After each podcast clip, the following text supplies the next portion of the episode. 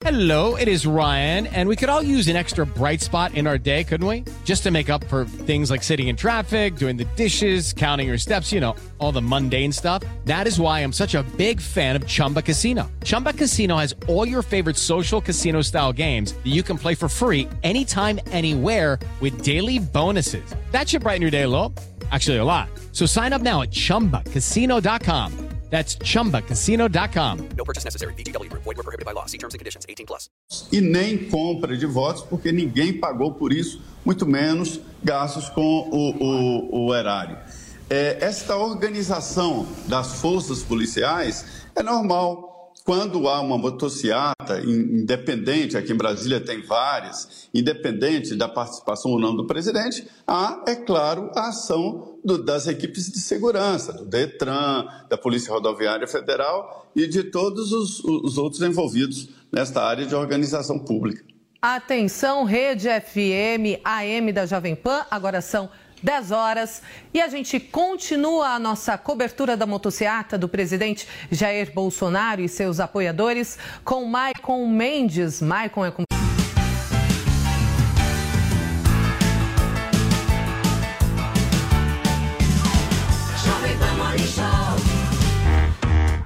Olá, ótimo dia, ótima sexta-feira santa para você que nos acompanha ao vivo aqui na Jovem Pan News. Seja muito bem-vindo. Estamos começando o nosso Morning Show até às 11h30 por aqui, contando muito com a sua audiência, com a sua companhia. E no programa de hoje a gente debate cotas raciais, hein, gente? Com o vereador aqui da cidade de São Paulo, Fernando Holliday. Ele propôs um projeto de lei que altera o programa para concursos públicos aqui em São Paulo. A gente recebe também uma das maiores fãs do cantor Paul McCartney. Brasileira, ela já fez várias loucuras para estar bem pertinho do cantor e conta todas essas histórias pra gente que com certeza vão render muito. E claro, a Paulinha dá aquelas dicas especialíssimas de filmes e séries para você assistir nesse feriadão. Tudo isso e muito mais recheado daquela maneira que você sabe você gosta aqui na Jovem Pan News. Tudo bem, Paulinha? Qual que é a tag de hoje pra gente movimentar a sexta-feira santa?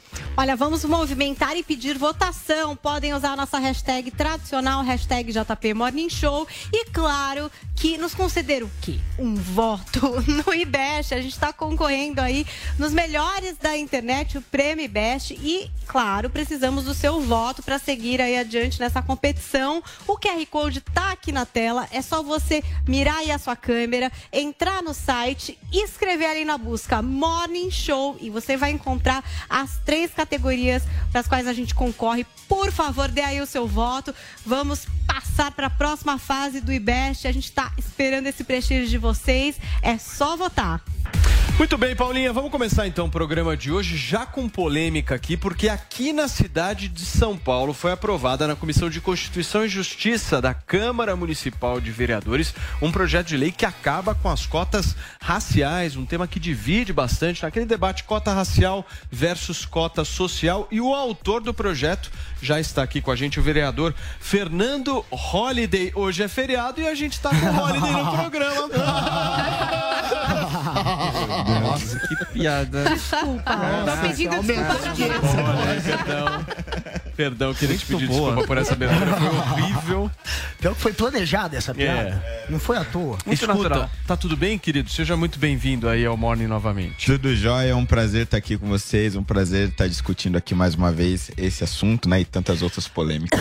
Escuta, conta um pouco pra gente como é que foi essa aprovação na CCJ e esse projeto, o cerne dele, o grande objetivo dele é o quê?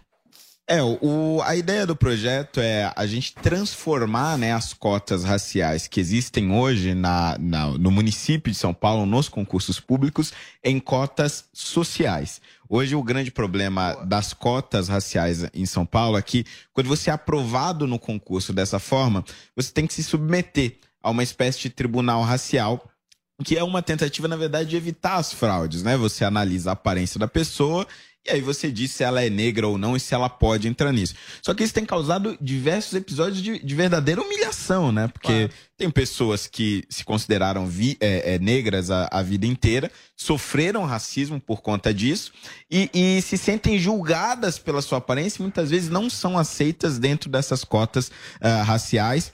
E, e- e se sentem humilhadas ali, né? Sendo ali julgadas pela, pelo tom da cor da sua pele, pelo formato do seu cabelo, pela espessura dos seus lábios. Teve caso de, de mulheres, por exemplo, que foram aprovadas no concurso para professora aqui em São Paulo, tinham passado ali um alisador no cabelo alguns dias antes e não foram consideradas negras porque o cabelo estava liso. Então a ideia é você colocar o sistema de cota social que é Ótimo. muito mais objetivo, analisa a renda, formação em escola pública e você acaba ali incluindo aqueles que realmente mais precisam, independente da sua cor. Guga, você tá com uma cara de bravo, você não gostou muito bravo, desse projeto, não. né? Até porque é meio enrolation isso aí, até porque na prática já é uma cota social desde 2012 e parte dessa cota social, sim, é reservada aos negros, uma parte aos indígenas também, mas é uma cota social já na prática. 50%, metade das vagas é destinada a quem vem de escola pública e metade da metade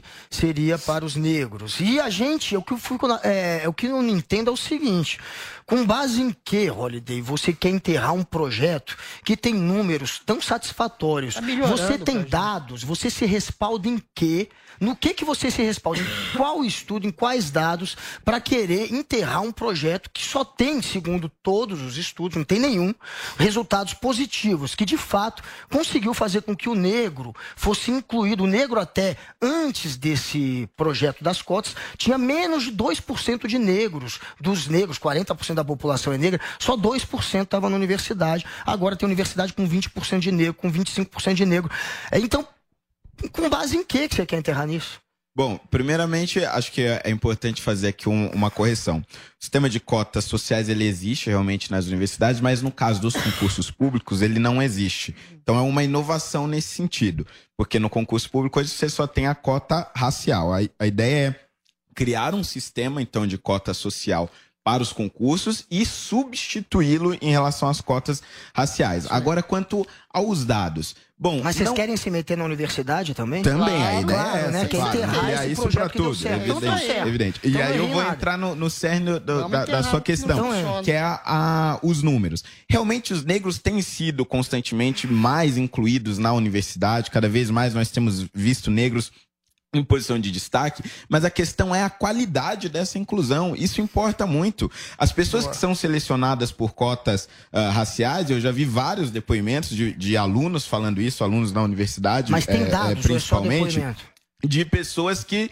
é, é, sofrem preconceito por serem cotistas. E a grande questão, a grande diferença do sujeito que Boa. entra por meio da cota racial e por meio da cota social é que o cotista racial ele tem um carimbo na testa dele. Não então, tem. quando ele entra na universidade é achismo, de forma ne de, de, sendo negro, ele evidentemente é um cotista porque ele foi selecionado pela porque cor é da pele e a Cria capacidade racismo. dele, exatamente, e a capacidade dele passa a ser Cria questionada por conta da daquilo. E aí você reforça o racismo, então você reforça o estigma de que pessoas negras são incapazes, de que pessoas negras não têm condições de entrar na universidade e de que somente com cotas eles conseguem chegar lá. Mas de verdade, onde você tirou isso e não foi só da sua cabeça? Porque não existe nenhum estudo ou dado que mostre isso. Você pode apresentar. Existe, claro que existe. A pessoa fica marcada afirmativa ao redor do mundo. afirmativa gera divisão racial. Isso não é verdade. O estudo chamado Ação Afirmativa ao Redor do Mundo, desenvolvido pelo economista economista ah, norte-americano Thomas Sowell estudou o sistema realidade. de cotas raciais no mundo cria, todo. Cria Esse trabalho racial. analisou detalhadamente o sistema não de cotas em cinco aqui. países e nos cinco países que ele analisou, ele conseguiu ver que as cotas raciais, na verdade, reforçavam o racismo, reforçavam o preconceito e reforçavam a divisão da sociedade. É achismo, evidente. Deixa, parece que a pessoa não tem competência, né? Que não tem, é pela cor da pele, tem direito direitos a Olha, mais. Não, não, faz sentido. Existe branco que é pobre também e não tem direito ao estudo e, e não tem dinheiro para pagar faculdade.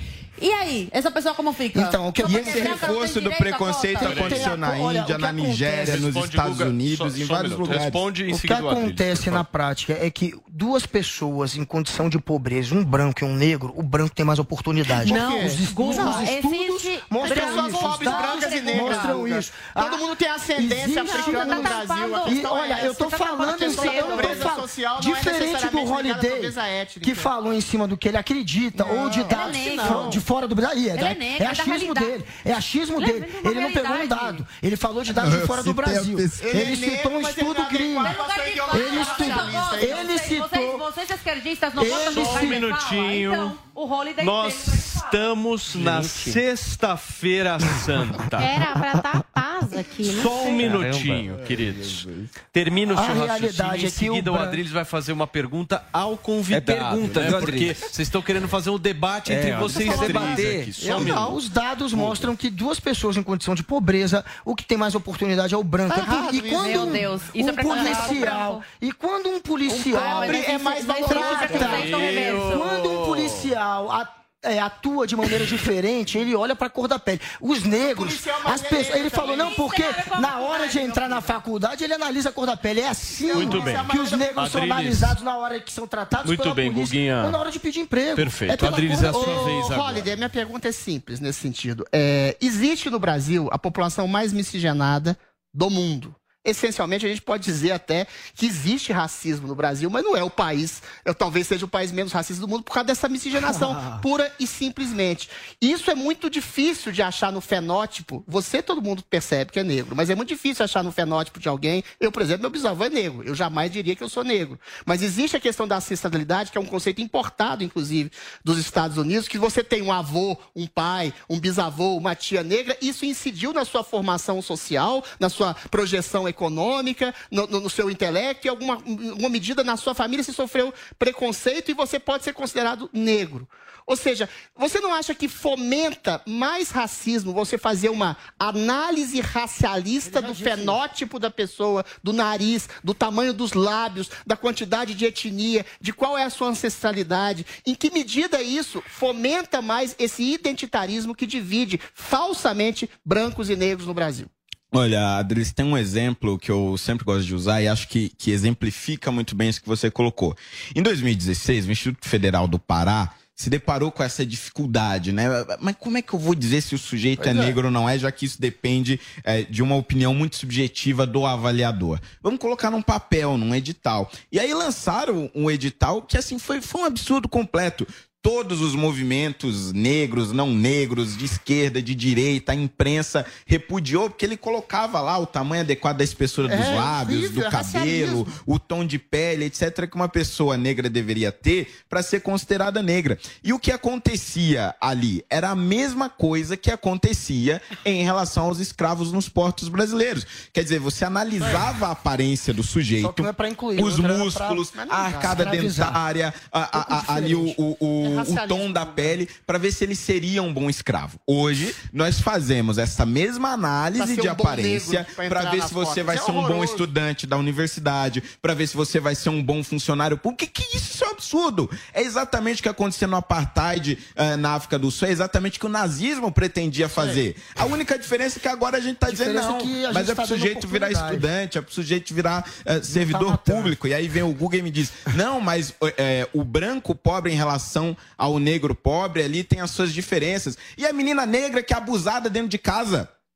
Quem é que vai dar cota para essa menina? A diferença na avaliação dela por conta dos abusos que ela sofreu, evidentemente que vai prejudicar na avaliação dela no, no momento do vestibular. E o menino branco que não tem o que comer? Eu sou negro, mas sempre tive o que Tem comer.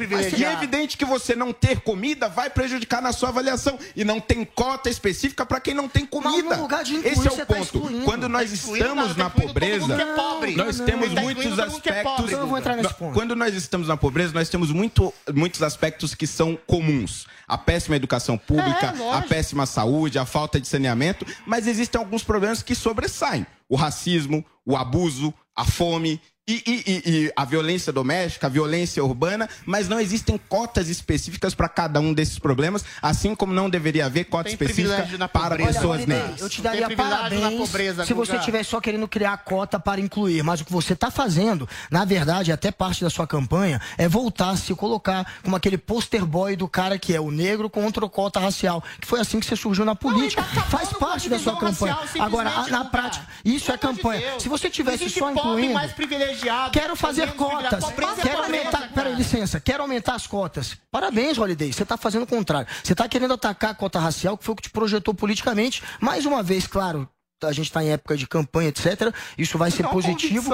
Agora, é, a convicção não, cara. Isso é estratégia política. Não, é Agora, não é. Isso é estratégia política. E você tinha que ser contra mais responsável. estratégia Holiday. Você política é ser dividir os brasileiros entre Isso, brancos e não, negros, perfeito, entre gays e É que você héteros. faz o tempo Isso é inteiro. estratégia É o que política, é a estratégia do ódio, a estratégia tá- da você sabe que vocês fazem O que eu isso. tô fazendo é o contrário. divide ninguém na Você miséria. tá fazendo ao A- A contrário. questão racial divide as pessoas.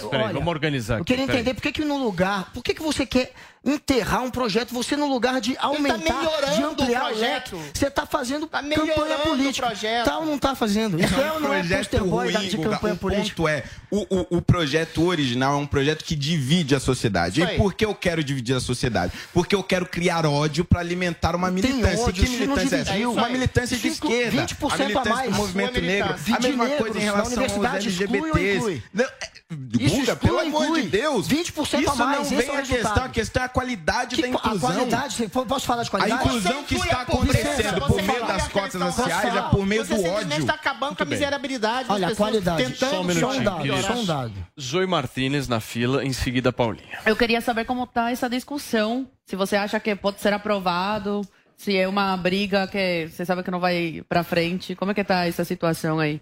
Olha, é uma discussão assim muito complicada, né? Na, na CCJ nós tivemos ali um, um placar bem apertado, foram cinco votos favoráveis e quatro contrários, porque a maioria dos vereadores é, não quer entrar nessa polêmica. É, muitos deles têm uma opinião muito parecida com a minha. Só que o discurso do lugar de fala é uma coisa que tomou conta realmente da sociedade. E claro, a boa parte dos vereadores e vereadoras são pessoas brancas que não se sentem no direito de discutir as cotas raciais ou não se sentem no direito de ter um posicionamento contrário às cotas raciais. Então eu tô tendo um trabalho de formiguinha de conversar um a um com os vereadores, explicar o meu posicionamento, dizer por que, que as cotas sociais são mais justas e, e muito mais inclusivas e trazem uma inclusão de muito maior qualidade. E com isso a gente vai eh, passo a passo caminhando com esse projeto. Mas a expectativa é de que nos próximos meses a gente aprove E a nas outras pressão comissões. por parte do público. Também Tem faz uma negros diferença. te procurando, apoiando, ou a maioria tá revoltada? Olha, é, eu diria que as pessoas negras é, comuns, né, aquelas pessoas que trabalham, que acordam cedo, que estudam, Pois é, etc. não eu recebo, sabendo, né? é, eu recebo mensagens dessas pessoas elogiando o projeto, Sim. etc. Sérgio mas boa Camargo parte não se engaja nesse debate, Mas, nem ô, é pela Holiday- esquerda Peraí, nem pela direita, um né? minutinho. E Eu os queria- militantes contra, Eu queria que o Holiday explicasse é, os critérios, então, que ele propõe, quais são certinhos, é, quais os resultados que ele espera, mais objetivos, não tão genéricos, uma melhor qualidade na inclusão. E queria também te perguntar se a longo prazo, se aprovado aí essa lei, do jeito que você quer, se a longo prazo se provasse que diminuiu a inclusão, por exemplo, de negros é, e é pardos na universidade, isso te incomodaria de alguma forma? Pobre Você é é, você está à vontade também a revisitar essa ideia, enfim, e propor alguma coisa diferente? Porque eu acho que essa questão das cotas, ninguém ainda chegou no ponto exato, né? Mesmo quem tem, eu, por exemplo, eu sou a favor das cotas, mas eu acho que tinha que haver um planejamento para chegar a um ponto em que isso não fosse mais necessário. Isso é o que eu imagino e de é ideal. Eu não vejo ninguém, é cabeça eu não vejo ninguém falar desse planejamento, por exemplo. Fala assim, não, continua com as cotas. Não, continua. Mas e o planejamento para isso não ser mais preciso? Eu não vejo ninguém falar sobre isso, é uma coisa que me incomoda. Então você, que já tem uma proposta nova, quais os critérios, resultados objetivos e se você eh, se sente também confortável em revisitar isso, se esses eh, resultados trouxerem, por exemplo, a diminuição de pessoas negras nas universidades? Perfeito. É, bom, a expectativa aí quanto a esse projeto e e, os critérios, né? Os critérios é ter participação em algum programa é, social do governo. Porque os programas sociais, eles já partem é, do princípio de seleção pela renda. Então, se você tem ali até um salário mínimo e meio ou dois salários mínimos e meio, a depender é, do programa, você já tem direito a diversos benefícios sociais. Então, a depender destes programas sociais, você teria direito às cotas sociais e a depender também ah, ah, da sua renda. Além disso, a formação em escola pública. Você tem que ter estudado estudado a vida inteira em escola pública, o que necessariamente faz com que você eh, tenha vivido em uma região periférica. A maior parte dessas pessoas, mais de 70% das pessoas que se encontram nessas condições hoje, se identificam como pretas e pardas, ou seja, são pessoas negras que seriam beneficiadas aí por esse projeto. Quanto ao tempo de validade, em todo o lugar do mundo onde se instalam as cotas raciais ou cotas sociais, se diz que esses projetos são temporários. Em nenhum lugar do mundo nunca foi. Não foi assim nos Estados Unidos, não foi assim na Índia, não foi assim na Nigéria, não foi assim no Sri Lanka, não foi assim na Malásia. Esses países, desde o século passado, têm esse sistema de cotas. Desde o século passado, diz que serão provisórios e nunca foram. E muito provavelmente, infelizmente, no Brasil, assim será. A, a ideia realmente para solucionar esse problema eh, de cotas, para que nós não precisemos dela, é a melhora do ensino público. E é evidente que isso não acontece do dia para a noite, é uma luta mais Vini. prolongada. Holiday, pegando carona aí no assunto, fugindo um pouquinho do, do projeto, mas queria que você comentasse, essa semana, inclusive, no, no, no início da semana aqui no Morning Show, a gente falou sobre aquela polêmica foto do diretório ali do PT e do PSB na, na reunião que selou a chapa entre Lula e Alckmin, e que parte da esquerda criticou a falta de diversidade, de inclusão naquela foto, porque tinham 19 pessoas e apenas duas mulheres e nenhuma pessoa negra. Como é que você viu isso? Você acha que eh, essa, essa cota eh, eh, social deveria se expandir também para a política? Eu queria saber a tua opinião. Boa, eu, eu acho que aquilo demonstrou o que essencialmente acontece na vida cotidiana, na vida ah, ah, comum. Nós não ficamos olhando para o sexo das pessoas ou para a cor das pessoas para que elas se aproximem do nosso grupo político, para que elas ah, ah, façam parte ali do nosso grupo ou do ciclo ah, de amizades. A gente simplesmente olha para o histórico daquelas pessoas, o, o papel que elas ocupam, a experiência que elas têm, e a realidade é que na esquerda brasileira, as pessoas que falam sobre pobreza, as pessoas que defendem as pautas que a esquerda defende, não são pessoas que, na sua maioria, tenham vivenciado isso. São brancos privilegiados de bairros de classe média que ficam ali loucubando, pensando sobre Lula qual seria a solução para a vida dos mais pobres. Então, aquele retrato nada mais é do que a realidade da esquerda ah, brasileira que não representa, de fato, os verdadeiros trabalhadores, os verdadeiros estudantes. Holiday, pegando carona nisso que você falou em relação ao lugar de fala, a gente tem um problema muito complicado no Brasil, que é o seguinte. Você falou que tem constrangimentos entre pessoas brancas que concordam com você, que não querem entrar nesse assunto. Você tem uma baixa realmente inclusão de negros nos movimentos políticos, a não ser quando os movimentos políticos sejam de esquerda, sejam progressistas, ou seja, essas pessoas sequestram praticamente a voz da maioria negra do Brasil e, eventualmente, uma minoria fala pela maioria. E tem também a questão das pessoas de esquerda, que, como você bem disse, falam desse identitarismo, falam de questões que eles não viveram na pele ideologicamente. Como equacionar esse problema para que os negros, os pardos, os pardos claros do Brasil falem por si mesmos? Como é que você pode identificar uma voz realmente popular, que se pode te dizer ah, que um lugar de fala realmente realistamente, realisticamente representativo do Brasil? Bem curtinho, Holiday, vou te pedir para ser breve. Tá, Joia. Eu acho que esse é o grande desafio do Brasil, né? A gente não tem essas pessoas hoje porque, infelizmente, elas têm preocupações mais imediatas, né? O que é. comer amanhã, como pagar a conta, como pagar o aluguel. Isso só vai ser possível a partir de uma mudança social real no nosso país, que, infelizmente, hoje não aconteceu e acho que não vai acontecer tão cedo. Muito bem, nós entrevistamos aqui no Morning Show desta sexta-feira santa o vereador da cidade de São Paulo, Fernando Holliday, conversando um pouco com a gente sobre esse projeto de lei em relação a cotas raciais e cotas sociais. Vereador, obrigado, viu? Volto sempre. Maravilha, é um prazer, um abraço a todos. Muito bem, um rápido intervalo comercial, daqui a pouquinho a gente volta. Paulinha, agora eu quero falar de um assunto que tem intrigado a internet nos últimos dias e movimentado bastante a cidade de Londrina. É a história do triângulo amoroso entre um bombeiro, uma arquiteta e uma comerciante. Explica pra gente porque esse caso tá repercutindo demais e nós estamos falando de três. É o Trisal, o Trisal Trisal. de Londrina, que agora vai ter o quê? Um Poly Baby. Um bebê deste poli amor. Eu tô falando Poly Baby, vocês podem rir, achar que eu tô zoando, eu não tô não. Aqueles mesmos, lá no perfil que eles têm no Instagram, chamam aí o bebê de Poly Baby na descrição. Então, Maria Caroline e Douglas namoraram por cinco anos, noivaram dois anos antes aí da chegada de Cleise. Cleise veio depois. Cleise viveu uma decepção amorosa, acabou curtindo ali o casal nas redes sociais, mais é, num lance de brincadeira, num aplicativo de namoro, mas se apaixonou. E eles têm vivido aí essa relação e também feito posts nessa rede social a respeito do relacionamento a três e agora a chegada do bebê. A Maria Carolina está grávida, inclusive tem falado sobre compartilhar esse momento de maternidade com a Cleise. Hum. Né? Até peguei umas aspas da Maria Carolina numa entrevista que ela deu é, para trazer um pouco de contexto pra gente falar sobre esse trisal. Então ela contou assim, ó: "Nós vivíamos um namoro de novela, bem padrão. Eu só passei a me relacionar com mulheres quando abrimos nosso casamento. Minha vida era bem família tradicional brasileira. Tudo isso chocou muito. Nossos familiares não aceitaram de início. Nos abrimos para mostrar que não é bagunça. E depois ela diz: "Nosso relacionamento não é melhor por ser poligâmico, mas é livre de insegurança e sofrimento. Conversamos bastante as pessoas precisam estar bem resolvidas, não importa se é monogâmico ou não, libertem-se.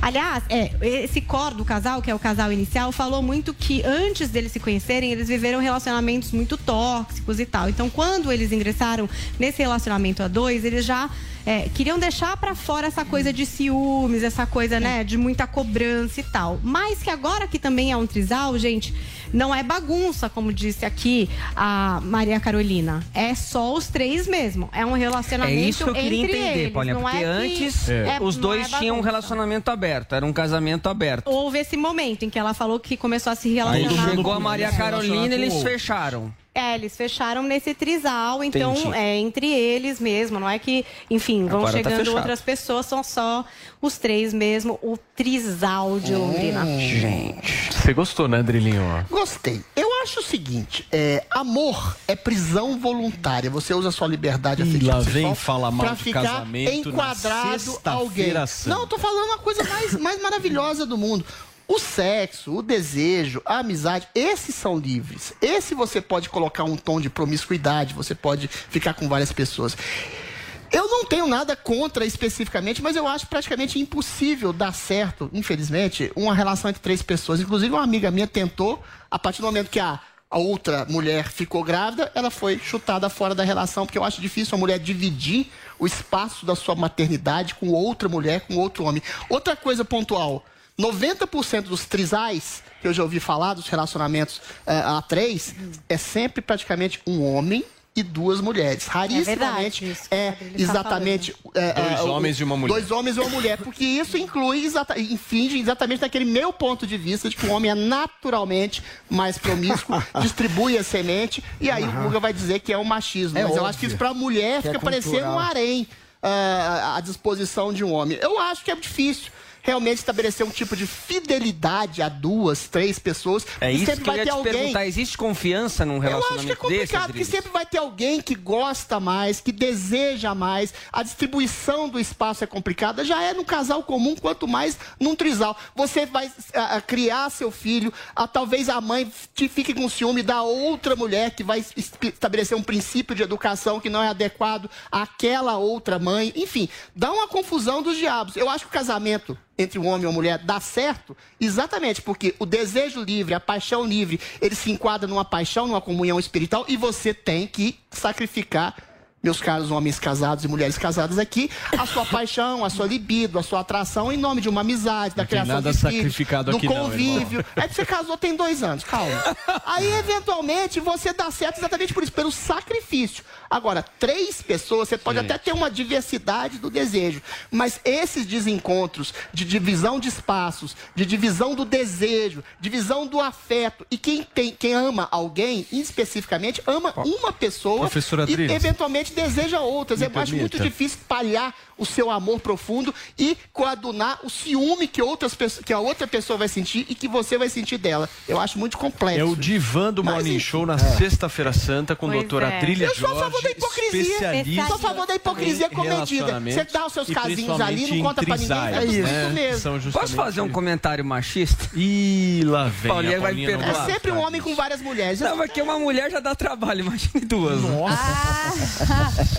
Tô brincando. Não, mas essa Um homem dá história trabalho, essa imagina história de ser, de fato, homem e duas mulheres, É Adriles assim. acha que é o desejo masculino. É. Eu já acho que, por exemplo, a fluidez sexual da mulher, ela é tida pelo homem como algo assim de fetiche, né? A mulher com outra Uhum. mulher, esse tipo Mas de coisa é aceita. muito mais aceito do que, Pela por sociedade. exemplo, até para a própria mulher é, imaginar o seu homem, o seu marido como um bissexual e tal. Eu acho que existe é um preconceito também. maior Claro, em cultura. relação a homens Mas é bissexuais. cultura ou biologia? Isso é E isso cultura. é É biologia? machismo Isso é também, machismo, Adriles. a Não é, cultura, não é não é nada Não, a mulher aceita. Não, a mulher não Mulher aceita. Um Olha, machismo mas isso é estrutural cultural. da mulher estar serviço é de um fetiche e o homem não. Não ser fetichizado pela mulher, o seu marido com outro cara. Mas as mulheres aceitam. Eu tô mulher- falando aqui hipoteticamente, mas o fato é que é verdade. Tem mais é, duas É mulheres e um Deixa eu homem, só fazer uma pergunta de né? leigo, aproveitando justamente o, o que o Vini falou aqui.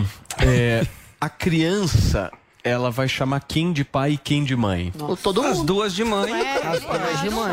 Eu acho que aí começa o angu de caroço. tem- Tô- tô- Posso falar? Eu sou leigo, é, é, é algo novo, não tô né? entendendo. Eu quero saber a Olha, criança lá, a criança Sabe- nasceu. Eu posso- Tem lá duas mulheres É, e um homem. começa o angu de Sim. Então caroço são aí. duas mães. Qual é o isso. problema de ter duas Duas mães? mães. Porque a mãe natural vai Não, querer... o pai é o cara, mas agora a mãe. Ó, eu acho que o, é problema maior Tô disso, Paulo, numa as duas questão técnica aí, imagine, eu acho que quando nasce e eles estão bem como trisal, maravilha, É, duas mães, uma mãe é legal. Mas eu acho que, por exemplo, no caso de uma separação, essa segunda mãe que não é biológica e não é exatamente imagina a adotiva, confusão. ela não registra essa criança. Qual é o direito que ela tem exatamente. sobre essa criança? Acho que daí é O uma afeto também, decisão- Paulinha. O afeto também é um negócio que lá na é, frente vai. Porque, por exemplo, É, às quem vezes pode um quem afeto, cria é a uma mãe. separação Você pode até se dividir o afeto, mas é-. Não, Mas perfeito. eu acho que não tem Amor é nenhuma... posse. Eu só acho que isso não funciona por uma simples razão: hierarquia educacional. Mas é o que não eu falei. consigo ver É o que eu disse. duas pessoas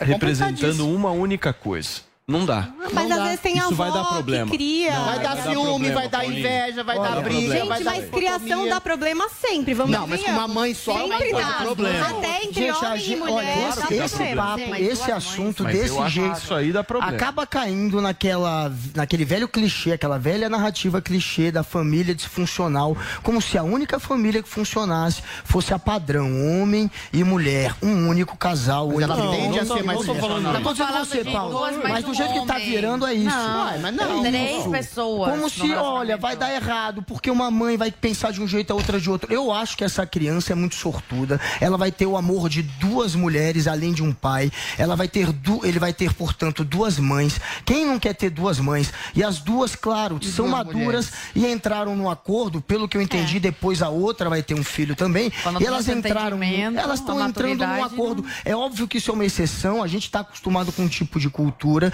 que nos leva a esse tipo de padrão judaico-cristão, onde a gente se casa com uma única mulher e ponto. Agora, é, existem outras culturas onde o homem pode ter mais de uma mulher, né? Então, é aceito, dependendo Mas aí vai- vai faltar daí, mulher. daí você vê como é sempre cultural. Vai faltar mulher, Então, não é não, não é não, é matemática. sempre Falta mulher pra uns. Então, é, voltando. Vai ter uns que preocupação do Aí vira é piada. vai faltar mulher, piada. uai. Ai, Aí vira piada. Tem casal. É piada, é Aí vira sério. piada. Tem casal que pode ser dois homens e uma mulher. Casamento de um homem e Não mulher tem que ter explicação. Mas matemática. pode ter de, de E essa questão, homens, Calma, calma. e essa questão do É Adriles, verdade. ah, mas o homem nunca vai aceitar dividir. Existe essa A discussão. mulher. Será que a gente é, é aquele tipo de animal? Porque eles têm animais que são monogâmicos, são pouquíssimos. Tem uma espécie de pinguim, homem é meio tem uma espécie de macaco, são Aí. raríssimos. Será que o homem é esse tipo? Ah, essa Não. discussão. Você tá Na concordando ciência. comigo, o homem é Não mais promíscuo dizendo com que- natureza Não como tô um dizendo animal. nada que É concordando aí. em nenhum milímetro com Total. você. Zoe tá Estou quieta, dizendo né, pode existir essa discussão da gente ser monogâmico ou não. Agora.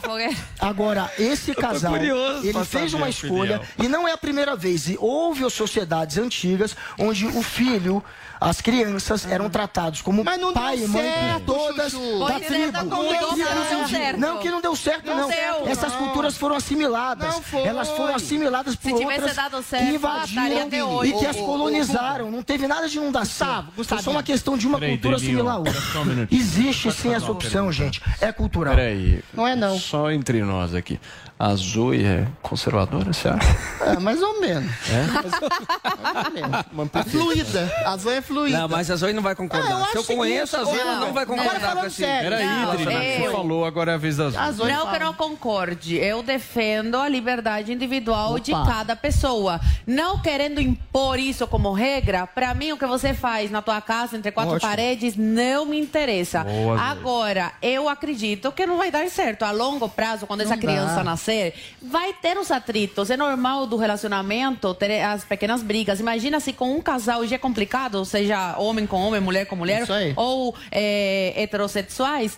Imagina com mais uma mulher na jogada, dividindo o É espaço com a, com a mãe biológica, né? O amor da criança, aí a criança chama a mãe que, que, que, pariu de mãe e a outra não, não chama de, pelo nome. Então, a longo prazo dá confusão. E ainda não tem uma legislação que proteja a outra parte, a mãe que É, não é de, de sangue, que né? isso. Então, a longo prazo, acredito que não, não é viável. Mas cada um faz o que quiser da sua O que vida. o Guga Meu falou. ponto é hierarquia Muçulmano, muçulmano casa com mulheres. Acho que 10 vira uma mulheres, coisa. Se ele 15 pudesse- mulheres. Não, mas O se tiver Guga- dinheiro pra, pra sustentar. Até- até O que o Guga até. falou, o que o Guga falou que era piada, não é piada, realmente. Na pré-história, o homem que era mais forte, mais terrível, mais agressivo, ele conseguia ficar com é mais sexólogo. mulheres. Percebe? Não pode ser tão então você cria assim. uma, uma cisão na civilização. Se tem, se tem um homem que é mais rico, mais forte, mais poderoso, mais inteligente que o outro, é lógico que ele vai aglutinar várias mulheres. Isso vai causar cisão, isso vai causar ruído no processo, na- na- na- no, no erguimento, na, na, na, eri- na Adriles. erigida da, da sociedade e da civilização. Então, eventualmente, tem esse, esse problema de o casamento ter sido testado, o casamento monogâmico ter sido testado ao longo de séculos, e tem o problema que o Paulo apontou, que eu apontei também. A questão da, da hierarquia, não só da educação, como do desejo, do afeto e do amor. Tem sempre alguém que vai gostar mais. A criança vai ser filha biológica de uma mãe, a outra mãe pode ficar com ciúme, com inveja. A mãe biológica pode achar que tem direito a, a mais, e eu acho que até tem, de educar a criança. A, a talvez o pai, que é pai dessa criança biológica, vai ficar mais atado à mãe biológica dessa criança. É por isso que o casamento dá certo. Não é só por uma questão cultural, civilizacional, Doutora é por uma Adriles, questão um pragmática também mesmo. É Doutora isso. Adriles Agora, é cada um faz o que Doutora quiser. Eu É acredito no sexo, eu acredito no sexo Tá e ótimo. na amizade frugais e promíscuas. Agora, o casamento, Só um eu acho muito difícil. Não, só um ponto que a gente não, não abordou é porque esse casal, ele- esse trisal, né, ele di- eles divulgam aí todo o relacionamento pelas redes sociais e eles são de uma região extremamente conservadora. É, Londrina. Londrina É, extremamente Por isso que chama conservadora. bastante atenção. Então, imagina- Vocês não deve acham que tá pode um- ser um golpe de marketing? Tem estratégia. Não- Tem Ah, estratégia? gente, Tem tá. estratégia? É, olha Ah, aí, o não Paulo acho também isso, concorda. gente. Eu acho, ó, essa É, questão O Paulo da... acha que tudo é estratégia. Paulo, mas essa questão da hierarquia Não, mas tem na muita criação trisal é sempre um dilema em qualquer casal. É Não, mas no casal trisal é mais. um pouco, doutorzinho.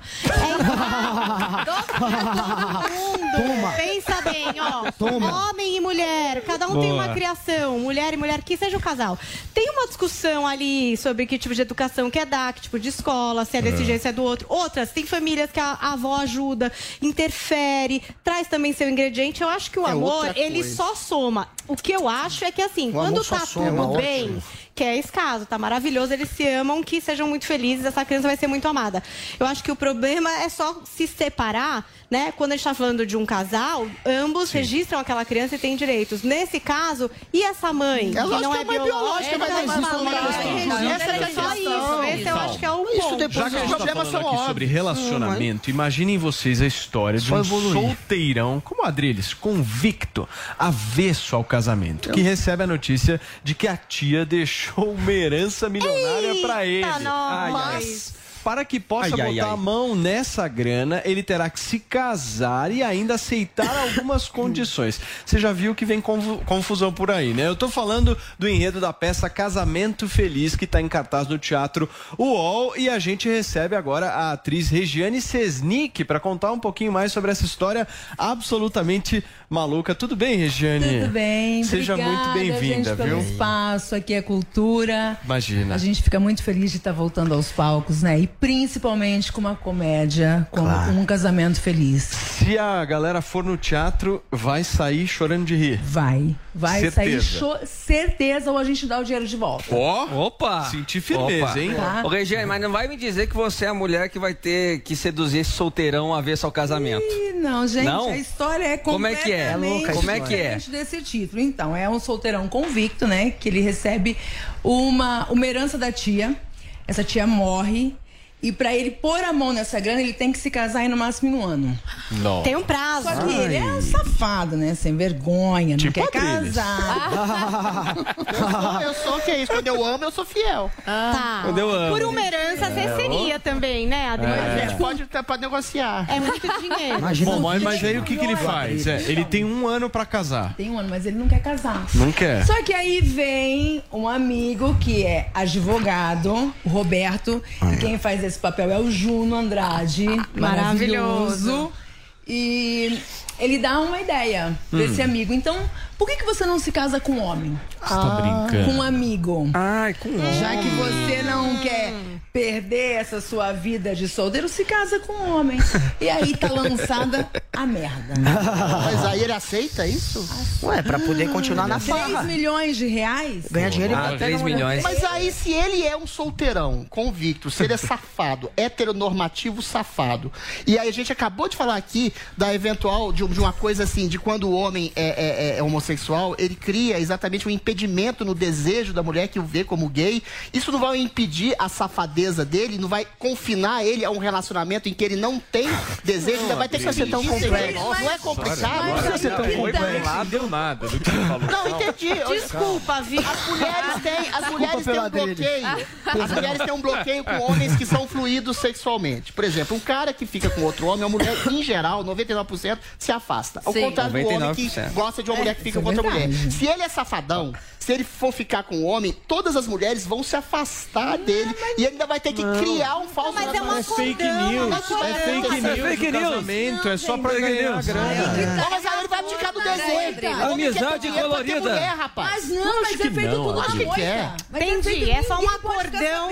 É namoro. um casamento? É, mas É fechado, Adriles. fechado. É, é uma questão jurídica o que ela tá trazendo. Exatamente, Entendi. porque vai que aí chega o oficial de justiça, ele tem que estar casado, ele tem que ter uma relação. Tá. Então ele tá dividindo Entendeu? ali o apartamento com O oficial de Mas tem que fingir. Exato. Aí- Aí, aí que que, é o problema. entra, aí que entra essa situação. E aí, no- na frente do gente. oficial de justiça, tem que ser casado, bonitinho, Olha lá, olha lá. agir como um a casado. Elza, tonta, tadinha, tonta, porque ela tá três meses namorando com ele. Ele não leva ela de jeito nenhum pra esse apartamento, que ele divide com esse amigo. E aí, o dia que ele resolve levá-la, ela pega uma, uma correspondência na portaria endereçada pros dois, pro casalzinho ali. Quando ela sobe, ela fala, cara, eu vou pegar, porque ela, ela acha que é uma mulher. Que ele tá enganando ela com uma outra mulher e não. Gente, vocês não estão entendendo. Não, uma É loucura confusão. Moral da história, ele fala que é o irmão. Que ele mora com o irmão que é retardado, que tem problemas, necessidades especiais. É aquela E mentira é o Ramelo que faz maravilhosamente bem o Dodô. E ela cai nessa situação e ela começa a tratar esse irmão como um retardado. Escuta, e quem fez o roteiro? Então, são dois autores franceses e adaptado pelo Flávio Marinho, autor brasileiro maravilhoso também, inteligentíssimo. Gente, é uma comédia inteligente. Assim, tem palavrões, mas tudo na medida, chique e pra rir muito. Você sabe que já teve gente que já foi mais de 30 vezes? Vê- mas, mas tem É. mudança de uma pra outra, porque às vezes no humor, né, cabem alguns improvisos, coisas que acontecem ali só naquela sessão acontece muito na o peça. teatro é vivo, né? O teatro é vivo. Nunca é o mesmo espetáculo. Nunca. Não. Gente, a gente já teve cada situações ali que a gente tem hora que. Porque eu. Eu, particularmente, nunca quebro essa quarta parede com o público. Conversar com o público né? direto. É muito difícil, mas não tem jeito. Não tem jeito, porque o público ele se envolve, ele, ele começa a participar de toda essa história, né? E começa a falar, xiii, meu Deus, não acredito. Teve uma criança que foi ver a peça e aí Virou um personagem. teve quase. um momento que o personagem do Henrique, que faz o Fábio Vilaverde, fala assim: me perdoa, meu amor. E aí essa criança fala: não! Não! Não perdoa! A gente parou a peça e começou aí. Que nem aquele menininho que virou meme lá com o padre, que o padre fala: olha, eu acho que eu já. Já falei demais aqui no casamento. Falou mesmo. É mais ou menos isso. Então todo mundo se envolve, é Escuta, maravilhoso. é, vamos dar o serviço dessa peça? Teatro UOL, que dias da Teatro semana UOL. e que horário? Sexta, sábado e domingo, de sexta às 21 horas, sábado às 20 e domingo às 20 também. A gente fica aí uma curta temporada. Até o finalzinho do mês que vem. Gente, não pode perder. Venha prestigiar a cultura, dar boas risadas. Depois de tudo que a gente passou, né? A gente merece rir Muito bastante. legal. Gente, Com nós é, entrevistamos aqui a atriz Regiane Sesnick, ela que está capitaneando aí essa peça chamada Um Casamento Feliz no Teatro UOL, segunda, é, perdão, sexta, sábado e domingo, certo? Até quando vai ficar a peça no ar? Ó, o microfone, microfone. Eu não gravei direito, mas acho que é até o finalzinho do mês que vem. Então Ah, a gente então vai estar lá vamos já esperando por Já vocês. agenda aí a peça, porque daqui a pouco acaba, A certo? gente tá lá esperando. Muito bem, obrigado, su- querida. Super obrigada por esse Volte espaço, sempre. gente. Voltem a frequentar aí ao teatro depois de tudo isso, né? Muito bem. Obrigada. Paulinha, desse e o né? Morning Show no Prêmio Depois Best bombando, inclusive no aspecto cultural, certo? Porque aqui a gente reúne tudo, né? Tem Pois divã, é. tem política, tem E também dá pra ouvir o Morning de podcast. Então você que gosta aqui do nosso programa, vai lá. Só tirar uma fotinho do nosso QR Code. Eu sempre é rolada aqui, ó, desse lado. Tira a fotinho do nosso QR Code e vota no Morning Show nas três categorias. Aqui a gente concorre ao Prêmio Best, o melhor da internet, que é escolhido por vocês. Então a gente precisa do voto de vocês pra partir aí pra próxima fase do IBEST. Não deixa de votar na gente. Bota Morning Show na busca. Já vê as três categorias e vota em todas. Muito bem, gente, vamos falar agora sobre tecnologia, mas também sobre abuso sexual, só que virtual, é, gente? O assédio chegou ao metaverso. Paulinha, como eu sei que tá bastante confuso, explica melhor pra gente essa história. É, tem gente que ainda tá até por fora da história do próprio metaverso. Mas vai, vamos lá, gente. Aquela realidade virtual, né? Que diz que a gente só vai ficar lá, fazer reunião lá, reunir com os amigos lá. O churrasco do Paulo Matias vai ser lá algum dia, infelizmente. A carne também acho que vai ser virtual. Mas a ideia agora é que esse é o lugar, né? A praça pública onde a gente vai interagir. E há exemplo do que acontece na realidade, por lá também já tem acontecido alguns tipos de comportamentos, inclusive criminosos, como por exemplo a questão do assédio. A AFP fez uma pesquisa com algumas pessoas que já passaram por isso no metaverso e inclusive conversou com uma mulher que estava ali nesse lugar, não é? Virtual, com o seu avatar. Então ela é uma pessoinha lá que escolhe seu cabelinho, sua roupinha e tal. E logo que essa mulher entrou no espaço comum do metaverso, ela foi abordada por avatares masculinos. Ô, gostosa. Que encurralaram. E a Paulinha ela. tá aguentando. Encurralaram essa mulher.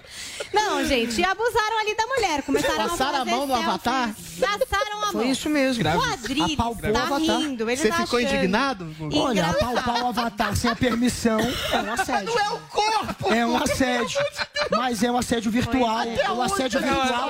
tá O assédio real, ele Pera, tem um calma, efeito. Calma aí, deixa a Paulinha, calma, calma. deixa a Paulinha terminar. Deixa a O Paulinha Adriles terminar. eu sabia que ia rir. Mas a, a questão é que, assim, eu não, eu não interajo muito no mundo virtual. Eu não sei se vocês já têm esse costume. As crianças interagem muito. Eu não sei se vocês sabem disso.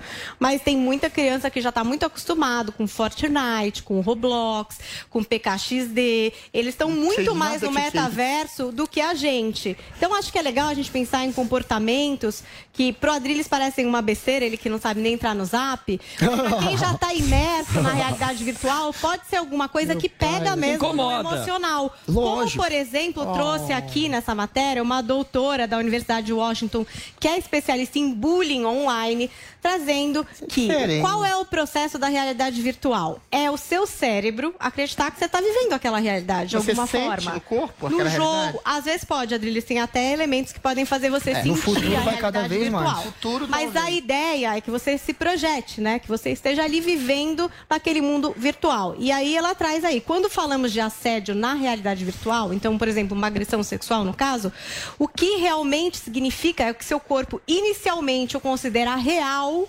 antes que a parte consciente do seu cérebro perceba que não aconteceu fisicamente. Então vamos imaginar, por exemplo, uma ansiedade gerada por game. Acontece. Vocês já viram? Criança quando perde no videogame, quando morre, ela fica ansiosa. Óbvio, ela não morreu na vida real. Óbvio, ela não se queimou, nem nada disso. Mas gera um tipo de ansiedade, gera algum Gente, tipo mas é de ficção, reação. é igual cinema. Tudo bem, mas reflete no seu Não é a emocional, realidade. Adriles. Eu só tô Não é trazendo. igual Você vê um filme de terror, você fica apavorado. Não, não, não, Ele não, vai é a mesma esperar. coisa. Vamos pôr ele no metaverso um pouquinho. Dá pra pôr uma coisa aqui, para de falar no metaverso. E aí, é isso que, tipo, apesar de parecer que é uma coisa muito distante virtual, tem um reflexo no físico e no emocional das pessoas. É isso que essa pesquisadora trouxe. E aí tem também questões ainda indefinidas, como a questão legal. A gente falou aqui já, uma questão, por exemplo, do trisal. O que, que acontece com uma mãe que não é biológica? Aqui a gente também tem. O que, que acontece numa questão de assédio virtual? Né? Se aplicam leis comuns, não se aplicam, não tem nada a ver. E isso tem sido discutido pelas próprias plataformas. A Meta, que é do Facebook, ou a Microsoft, por exemplo, estão chegando à conclusão que talvez seja melhor afastar um pouco as pessoas, não ter essa sinergia próxima, física, que possa gerar esse tipo de Isolamento social no metaverso é ótimo. É que o Adriles nem, nem Cara, faz no metaverso. Não, pelo amor de Deus. É tipo O Adri tá levando na brincadeira. O Adri, Eu tô levando mesmo. o Adri tá, tá levando um é assunto Peraí, sério na peraí. brincadeira. Vocês, vocês já Sério? jogaram na infância de vocês The Sims? É tipo desse Eu sei o que, que é, mas eu coisa não joguei. séria, Eu não joguei, mas eu Eu conheço. ia entrar nesse assunto, é vamos lá. Calma, Vamos calma. O que, que você acha, meu caro Vinícius? Eu acho um assunto gravíssimo, né? Ah, a, pessoa, a pessoa tem lá o seu, Não, o seu avatar, ela não Ah, pode Vini. ser incomodada. Ah, Vini, tá sendo irônico, tá sendo irônico. Não, eu vou falar uma coisa mas- sério. Eu tenho zero experiência de metaverso. Aliás, acho meio chato e tal. Mas eu sou velha, gente. Tenho mais de 40 anos. Eu vejo muito pelos meus filhos, assim. O tipo de pressão, por exemplo, pra ter uma skin, que é a roupinha. Pra estar presente nos eventos. Isso parece muita besteira pra Parece, gente. é. Só que a rede social Sim. também parecia muita besteira pra gente. Hoje a gente tem um vê os impactos perverso. de uma rede social como o Instagram no emocional de meninas e meninos no mundo inteiro. Até então, mais. assim, óbvio, seguinte, ó, a parece pessoa ficou muito lá. longe, distante. Mas o que acontece Sai no do tem um metaverso, assim. Não, não, olha só. Não é simples. A pessoa ficou brava, ficou incomodada. Agora falando sério, ficou brava, ficou incomodada, aciona lá a empresa e tal. sim. Pede uma punição, pra, pra- sei Não, lá, mas é coisa- essa a intenção. Alguma coisa assim, se é que, é, que, Existe. existe, que É existe esse critério. É um personagem. Pronto, agora, Então, juridicamente... qual- O avatar, do, o avatar do, do Adriles no metaverso vai ser uma arara falante que fica gritando: Eu tô com calor! Eu tô com calor! Progressista! Progressista! Esquerdista! Esquerdista, esquerdista. Pode abusar vai ser do uma arara. Vai ser uma arara falante que vai encher o saco de todo mundo. É? Agora, Todo mundo pode abusar de a gente não vai poder, porque a sua arara falante, se começar a sofrer bullying É no metaverso, se começar a ser atacada no metaverso, vai ter um efeito psicológico. Abusa gostoso. A, comparação da. Paulinha foi perfeita com rede social. Vai ser o mesmo tipo Vai. de efeito. E até pior, porque você, de fato, vai se sentir imerso naquilo. Vai ter até hardware para você Mas isso é sentir doença, efeito cara. físico Gente, avatar. E o mundo será virtual. Olha que então, loucura. não tem como sair. Se você sai do metaverso, você sai da realidade também, porque você vai fazer compras no metaverso. Você vai Mas se é encontrar em reuniões é do trabalho no metaverso. Então, em um ambiente que praticamente simula a sua vida, você não pode achar que é só piada, que é só brincadeira. É óbvio que vamos ter vários problemas, como esse, de assédio, e que vai ter que ser controlado. E uma das tentativas de controle é você criar um meio da pessoa denunciar, da pessoa criar é, uma Regras, ferramenta que ela né? fica intocada pelos outros. Você vai ter Isolamento meios. social Você vai ter meios, mas é Olha que claro que loucura tem um isso, efeito legal. psicológico. Não é uma brincadeira. Tudo bem, gente. Eu vou para um rápido intervalo comercial, mas na volta o Morning Demorei, Show continua falei. aqui na Jovem Pan News depois Falou dessa verdadeira aula do Prof. Ararô. Drilis. Fica por aí.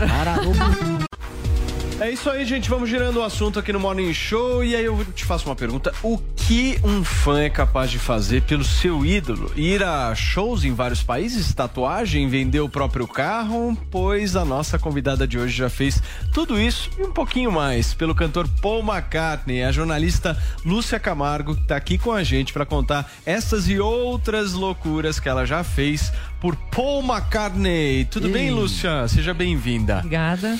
Conta pra gente a maior dessas loucuras que você fez pra ver o Paul.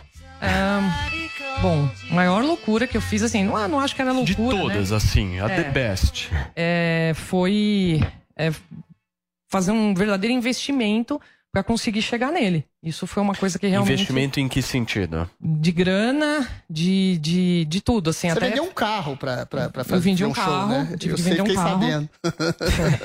É, Mas pra conseguir ir no show É, ou pra conseguir tirar uma foto?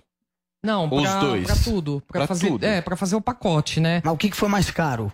Então, porque o, o é show caro, do né? Paul, quando o Paul vem pro Brasil, ele faz um, um- um show, né? Os, os concertos que ele faz aqui, ele, ele faz um. Ele vende um pacote de, de ingressos, que é um pacote bem limitado, que você tem direito a, a- a entrar antes no estádio, né? E, e assistir um, sound, um soundcheck, que Passagem é um de som, né? Passagem de som. E paga né? por essa passagem de som? Não, paga bem caro. Paga mais tudo. caro que, a, que, a, que o ingresso? Muito mais caro. Não, sério? É porque você entra É um antes, pacote Adrilho. especial. É um pacote que tem especial. privilégio. Assim, né? eles fazem. É o um- vi- é VIP, chama. É, eles chamam de hot sound. Cada país tem um. Nos Estados Unidos tem alguns formatos e tal. Aqui no Brasil, ele, ele foi uma pessoa nos Estados Unidos que criou esse pacote. É um pacote bem mais caro. Então, você, o que, que acontece? Você entra antes, você, é, você é, almoça, eles oferecem um almoço vegetariano, é, é, que, é o, que, é o, que o Paul tem essa linha, né? Ô, Aí- Lúcia, mas deixa eu entender. Aí, aí você, você não tinha esse recurso pra ir no show, é isso? Não, é, aí você. Porque assim, era no Rio de Janeiro. Foram vários shows que ele fez no Brasil, né? Eu já tinha ido em três shows antes, nesse esquema, que é um esquema mais caro.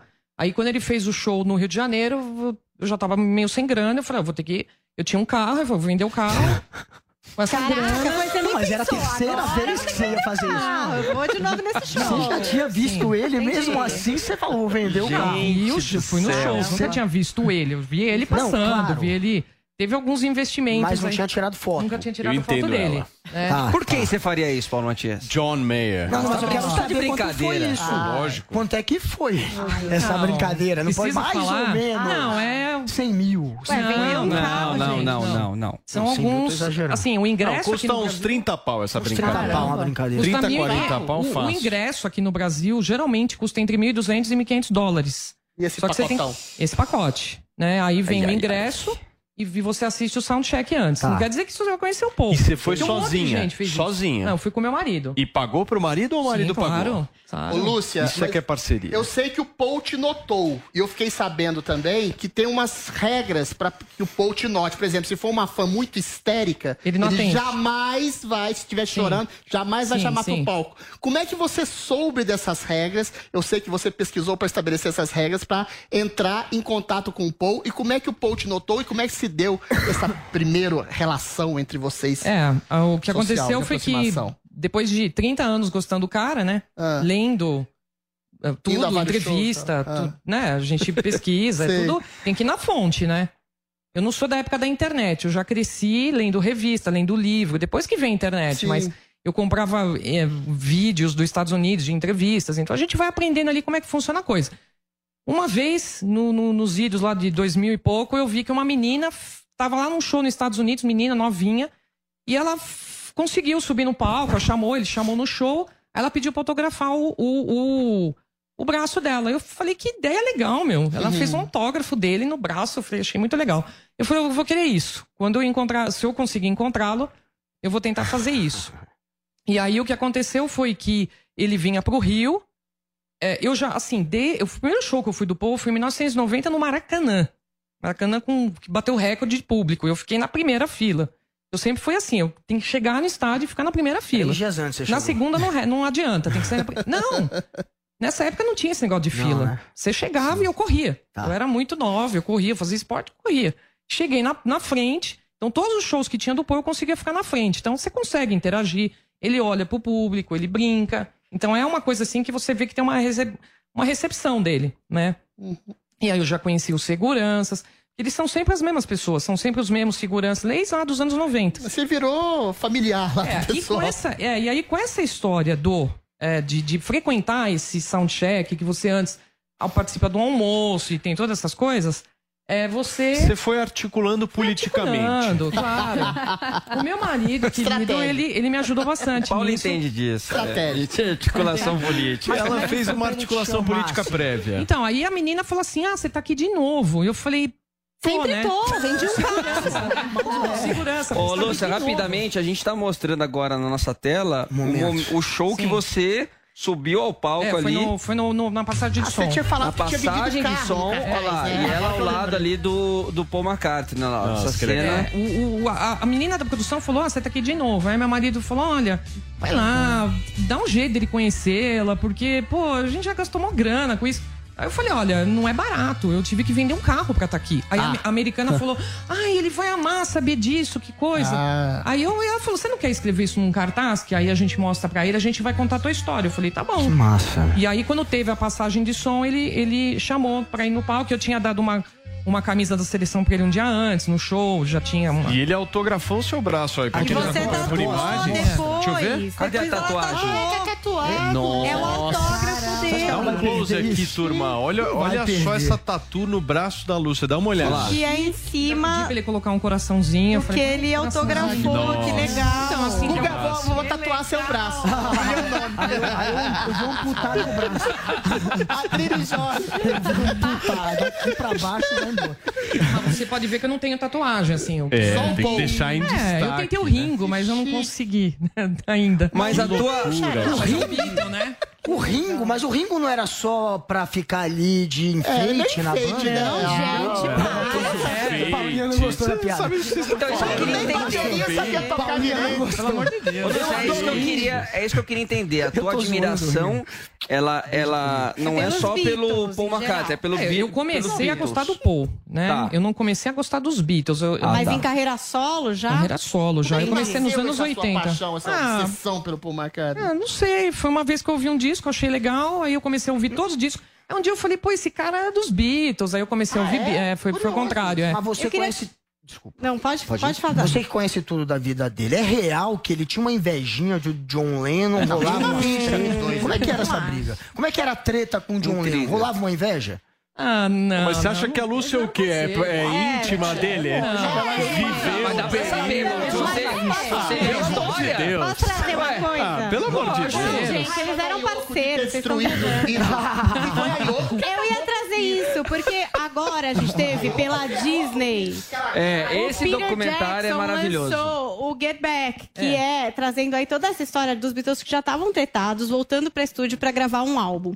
E é maravilhoso, gente. É tipo um Big Brother dos Beatles. Aí eles super jovens em estúdio Sete e tal. horas de. Inclusive com presença e Yoko Ono lá o tempo inteiro, do lado do John Lennon, a, família do, do Paul mal. McCartney vindo em estúdio. É super interessante ver. Aliás, eu gostei mais do Paul depois desse documentário, exatamente porque ele. Ele que puxa tudo. Você vê que ele que tá. Não, gente, vem aqui. Não, vamos fazer aqui uma música. Ringo, senta aqui, amigo. Vamos fazer a sua. Agora você, John, vem. Yoko, vamos, vai, canta aí uns gritos. Vamos juntos. Meu, ele era uma força motriz, assim, do negócio. Naquele Você- momento, né? Foi Naquele diferente pra você ver o Paul ali super jovenzinho, Ah. com os Beatles. Foi revelador pra você? O que, que você mais gostou Ah, desse do documentário? Ah, é. Que assim, o Get, o, o Get Back, ele. Ele, é, ele era o It Be antes, né? Que aquele é um filme que, que, que mostrou que, que.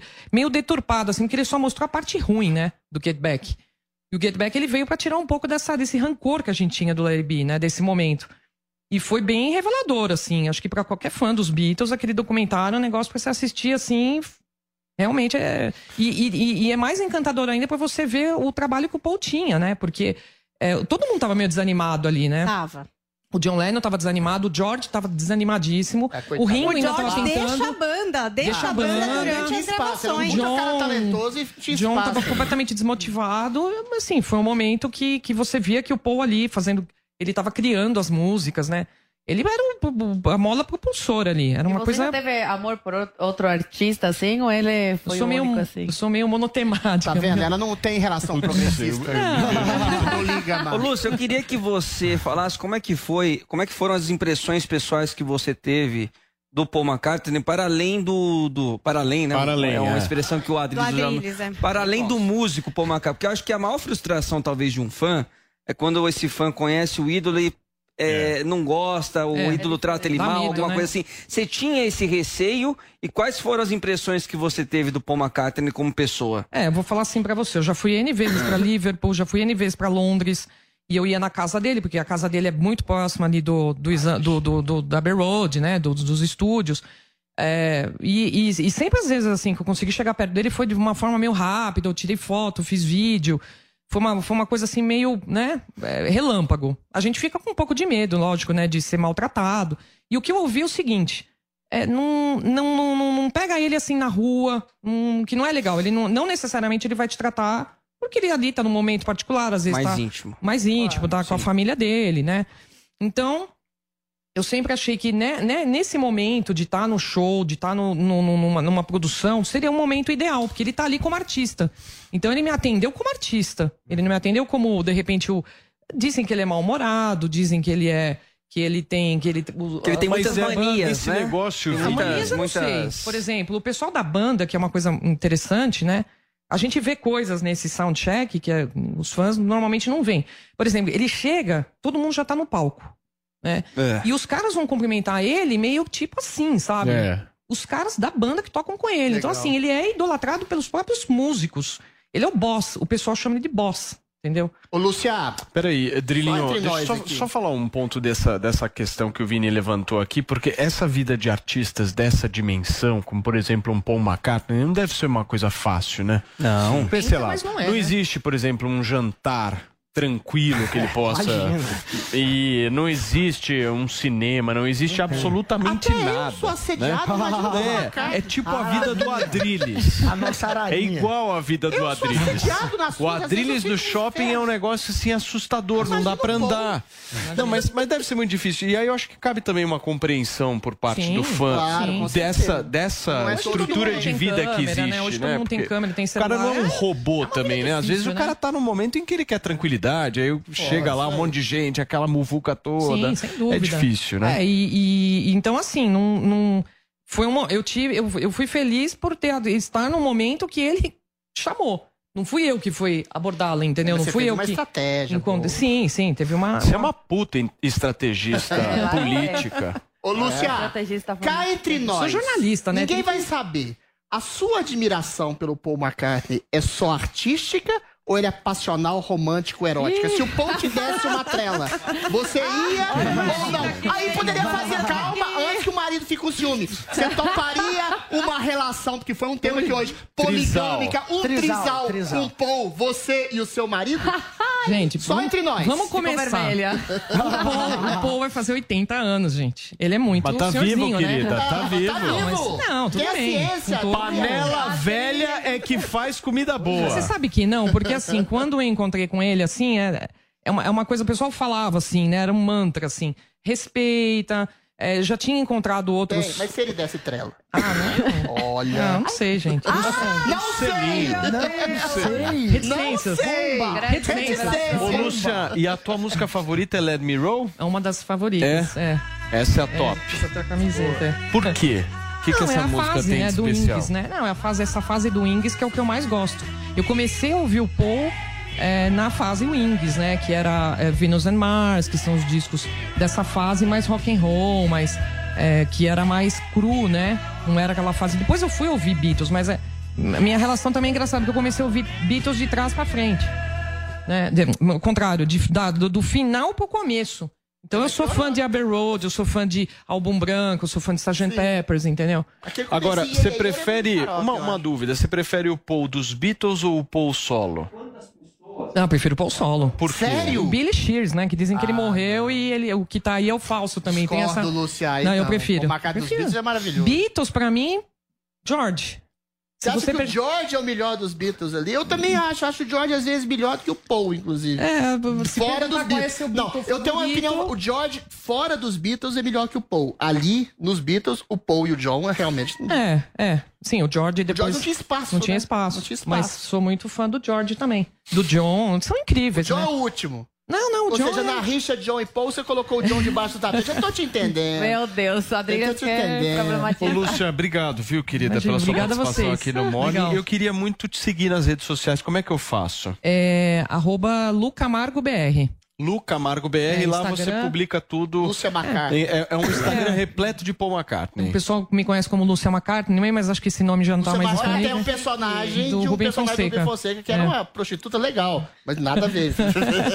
mas era um personagem Mas tem um extraordinário. livro, tem um livro extraordinário, chamado é. Lúcia Muito McCartney. bem, Lúcia, obrigado, querida. Obrigada Volte vocês. sempre aqui, a sua Valeu. história é muito legal, Legal. mesmo. Valeu. Paulinha, chegou aquela hora de você passar aquelas boas dicas que todo mundo tá esperando de séries e filmes pra gente assistir nesse feriadão. O que, que tem de opção boa por aí?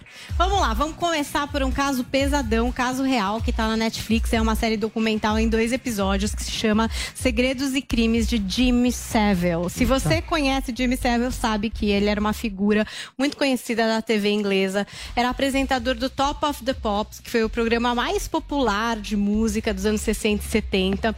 Inclusive, programa que recebeu Elvis Presley, Rolling Stones, The Beatles. Então, o cara era assim muito conhecido, gente. Pra vocês terem uma ideia, ele inclusive era amigo íntimo do príncipe Charles. Em eventos dele, a realeza comparecia, ele trocava cartas com o príncipe Charles. Era brother da Margaret Thatcher, que inclusive o recomendou pra virar Sir, e de fato ele virou Sir pela realeza inglesa. Era um cara popular, inclusive fazia trabalhos ali em hospitais, arrecadava dinheiro. Era um cara conhecidíssimo e tido como uma pessoa excêntrica, mas filântropo, né? Muito bom. Bom, gente, esse cara é o personagem de um dos maiores escândalos sexuais que envolvem celebridades na Inglaterra. E é uma história real, então não é spoiler se eu disser pra vocês que esses casos só apareceram depois dele morrer, aos 85 anos. Mas é um escândalo muito grande que envolve até a BBC, porque os programas dele eram da BBC e alguns desses abusos, né, 400 pessoas denunciaram esse homem, aconteceu Mulheres, nos bastidores. homens. Mulheres, homens de 5 a 75 anos, homem é. Inclusive abusos que aconteciam em ambiente hospitalar. É uma história horrorosa, arrepiante, de um personagem que só foi descoberto como um monstro depois de morrer. Então vale a pena vocês assistirem. é, e inclusive tem similaridade com aquele caso Jeffrey Epstein, exatamente por essa posição dele de muito poder, né? De proximidade com figuras O proeminentes medo e aí. o receio das pessoas de denunciar exatamente por essa empatia que ele causava no público. E né? pelo poder que ele tinha. o poder, é um poder. Olha, é impressionante, o documentário muito bom, tá na Qual- Netflix. Isso, isso que eu ia te perguntar. Tá na Netflix e procurem pelo nome Segredos e Crimes de Jim Savile. dois episódios, né, São Paulinha? dois episódios longos de mais ou menos uma hora, muitas imagens, muito detalhado. É arrepiante depois de você é, As, imaginar as, as testemunhas, tudo só pra eu saber, Paulinho, só um spoilerzinho leve. Hum. As testemunhas vieram à tona depois motivadas pelo quê? Uma veio e depois veio uma série de outras? Como é que Então, isso foi assim, né? Adriles. é, duas mulheres é, vieram com ali denúncias, foram abafadas essas denúncias, acabou que Sim, não é, investigaram. E aí, o que, que aconteceu? Com o advento das redes sociais, muitas mulheres que faziam parte ali de um, hospi de um hospital psiquiátrico, basicamente, muitas meninas que ficaram internadas aí nesse lugar, do qual ele frequentava, Nossa, começaram a conversar Obrigado, nas gente, redes é sociais sobre Olha isso, cara. né? Pelo E no momento em que ele é reconhecido Sir, em que ele festeja alguma coisa boa na vida dele, essas mulheres começam a falar nas redes sociais sobre isso e alguns jornalistas interessados por essas trocas de mensagem começam a investigar Que loucura, profundamente. Ele É, e no fim da vida dele. fim da vida. É, exatamente. E ele atuou pra sufocar essas denúncias, né, Clara? Ele diretamente a gente Só não, não consegue saber, spoiler. mas o documentário traz Tá bom elementos, já. né? de Mais uma pergunta do. Adriles, a mais Paulinha vai uma contar acabou. Como é que Você não precisa assistir. A gente já te disse tudo que vai Não, acontecer. olha, mas é que é é aterrorizante mesmo, é uma coisa arrepiante. Vale a pena assistir, porque é um fato real, é legal a mais, gente aprender Paulinha? com o passado. Aí, pra levantar o clima, né, é uma coisa mais gostosa, mais divertida, um filme argentino que tá fazendo bastante sucesso também na Netflix, Granizo. E é Gostei. uma história muito legal, porque é uma história que tem a ver com um assunto que a gente trata muito aqui no Morning Show, que é o cancelamento. Mas é trazido de uma forma Divertida. divertida, né? Então a gente tem a história do Miguel Flores, que é é interpretado bom. pelo Guilhermino Franchella. Ele é um famoso meteorologista da televisão. Ele é amado. Ele até ganhou um programa próprio, só pra falar do tempo. Então, assim, é um cara famoso, todo mundo tira foto com ele na rua. Ele nunca errou. Mas, amores. É igual a mim. Ele É. erra. Cancelado, amado. Sou Só eu. que ele erra, Adriles. Ele não Errou. Prevê uma Não. chuva de Não. granizo. Uma Ele não prevê essa perfeita. tempestade que acaba com a vida das diga. pessoas. O Moro- não, não, Gente, desistir, não. Tá devendo o 18 Moro que o diga que o não Adriles nunca desisti, errou. não. Pois é, e aí a partir desse momento que ele erra, né, e traz problemas para as pessoas que acreditaram na previsão dele, ele é completamente cancelado. Ele vira um criminoso nessa Nossa. cidade de Buenos Aires. E aí ele vai ter que regressar É tão exagerado, eu assisti, né, Paulinha? É tão exagerada a coisa que chega a ser realmente cômico, né? É, A é. reação das pessoas, assim, porque tem. é, dando um spoilerzinho, né? Tem gente que perde carro, né? Porque deixa o carro fora da rua. Esse tipo de coisa, né? E aí as pessoas. A vida do cara é realmente massacrada, né? Exatamente. Mas tem esse toque argentino.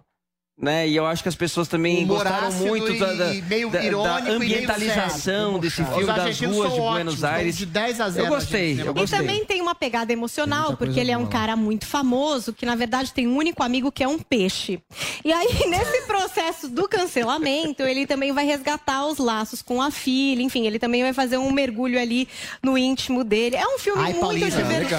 Paulinho, isso é muito bacana. Quando a gente tá na decadência, tá sozinho, tá ferrado, tô falando por experiência própria, a gente percebe quem são os verdadeiros amigos. E aí eu faço homenagem aqui ao Paulo Matias, a Paulinha, a todos vocês que se compadeceram de mim. O Guga não. Por que, que você fica. Deixa eu só te Aí eu Por que, que você fica parecendo assim? Por que, você Não, faz porque assim aí com a quando eu fico enternecido, É um bebê, emocionado é um e bebê. bonitinho, aí eu fico Ah, entendi. É o Mr. Burns. É o Paulinha, então bebê são essas as experiência de dicas. Tem uma última, uma. pra quem é fã. O meu nome e o teu não foram Não. citados. Eu quero mesmo Eu uma falei todo mundo. na redação. me Peraí, É, peraí. na decadência que você Ô, vê quem Arara são Azul, só um pessoas minutinho, Arara Azul, só um minutinho. Segue, Paulo. Vamos encerrar também. Um agradecido. Eu falei Eu todo sou mundo. Peraí, depois vocês discutem o relacionamento de vocês, Vai queridos. falar meu Próxima nome no seu dica. seio. Olha, tem um filme muito legal que pra você que é fã da Laura Pausini, essa cantora pop italiana. Não sabia É, mais Que olha, isso, ela é ótima. É, eu gente, acho que deixa a assim, Paula a falar, Laura peraí. Pausini é uma cantora pop italiana. Aqui no Brasil ficou muito famosa, muito pela presença nos programas da Hebe Camargo. E do a Faustão. Hebe, Hebe e Serginho Groisman, principalmente. São os dois nomes que ela, inclusive, cita nesse filme. A ideia desse filme, da Laura, foi muito interessante. Ela dividiu o filme em duas Lauras. A Laura que ganhou ali o Festival de San Remo com aquela música lá, Solitude, e que fez esse sucesso mundial. E a Laura, que talvez não tivesse ficado famosa, mas que também iria ser cantora e que também teria sua família e tal. Então ela divide entre essas duas trajetórias. E ela fez um lançamento super lindo do filme eh, lá na Itália, que até tem o vídeo aqui, se a gente puder mostrar, do lançamento, porque ela fez um karaokê com drone à noite. E a Itália inteira cantando a música exclusiva que ela fez pro filme, com Que os legal. drones voando e botando a letra no céu da Itália e todo mundo cantando junto com ela, porque realmente ela é uma cantora muito popular lá. E aqui a gente tem esse apego, né? Ela cantou com Sandy, acho que cantou Roberto com, Carlos. com Ivete também. É, e ela virou quase que também meio brasileira. Todo mundo falava meio italiano pra cantar com ela e tal. Então tá lá no Prime Video esse filme de Laura Pausini. Acho que vale a pena assistir. Turma, feliz Páscoa, viu? Claro. A todos vocês, vocês. a todos que nos acompanham. Segunda-feira a gente está de volta aqui. Fiquem bem com as suas famílias e principalmente com Deus.